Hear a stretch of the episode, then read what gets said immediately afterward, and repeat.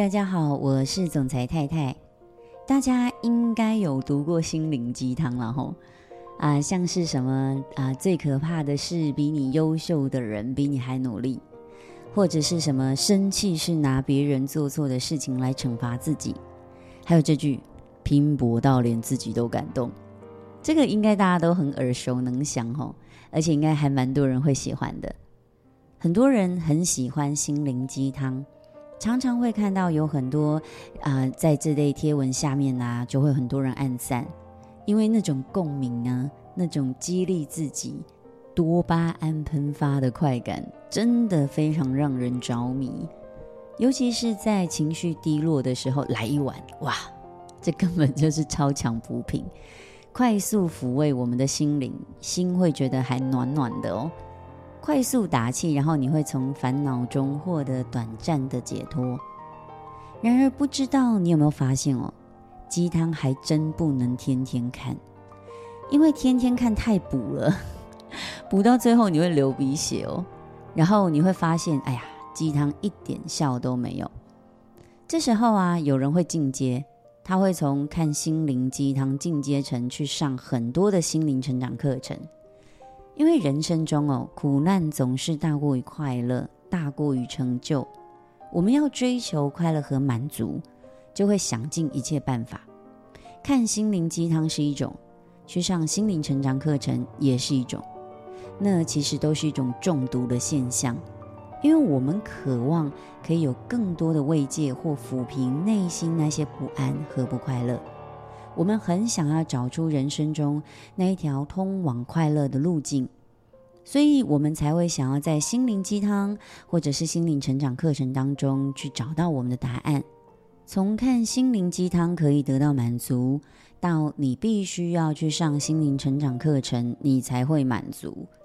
我不是要说吼，就是呃，心灵鸡汤跟心灵成长课程没有用，没有意义。我不是这个意思。而是在这边，我想探讨的是，任何东西过量就有害。每一种激励跟打气，每一种方法，都是让我们有一条新的路可以走。然而，你有用就有用，你没有用就没有用。当我们不断的依靠这些外来的东西麻痹自己，回到现实生活中，你还是过着跟以前一样的生活。那么，有再多的心灵鸡汤和心灵成长课，对你来说，那都只是一帖止痛药而已，它不会为你的人生带来任何的改变。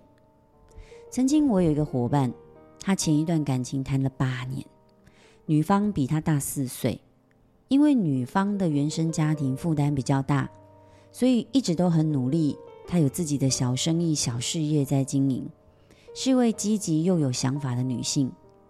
刚开始的时候，我这个伙伴只是一个打工的大学生，他的前女友觉得没关系，因为年纪还小嘛，对不对？给他一点时间长他预备。那女生觉得没关系，我愿意等待。但是交往八年过去了，毕业都好久了，这个男生他始终还是打工一族，很多时候很多费用都还要靠女生来支应。这时候前女友就觉得，哎，不行，再这样下去了，他就决定要分手。那我的伙伴，那男生就大受打击嘛，他痛定思痛，决定说，好，我一定要好好的拼搏一番事业，把这个女生再追回来。起初，这个男生来到我团队的时候，真的还蛮积极努力的，虽然他的表现不特别的突出，但是也还尚可。只是不到一年的时间。另外一个女生走入了他的生命，很快两个人就坠入爱河。这个女生啊，是标准的啃老族，嗯，其实她家里不是大富大贵的那一种，就是很普通、很普通的家庭。但是女生已经三十好几了，都还是靠家里的人在支应她的生活。那这个现任女友就开始带着男生离开他原本的轨道，带着他去上那些心灵成长课程。没有多久哦，这个伙伴就是我的前伙伴，这个男生就得到一个结论。他说：“原来我一直没有办法成功，一直不卓越，是因为这一些都不是我想要的。”所以他就离开了我的团队，然后开始到处打零工，和女友一起啃老，最近女友要生小孩了，两个人没有要结婚。嗯，我在面对这个即将诞生的小生命的养育这件事情，我想起来其实头皮蛮发麻的。当然，我不是他，也许这就是他想要的幸福。但我想说的是哦，人类的大脑有一种天性，就是寻求奖赏，白话文叫做节能减碳。远古时代的人类靠狩猎、采集的方式生存，所以必须要面对不被其他动物捕杀的危险处境。当我们可以成功的捕杀猎物，就可以获取食物时，这当中的奖赏就是：诶，我们可以一直生存下去。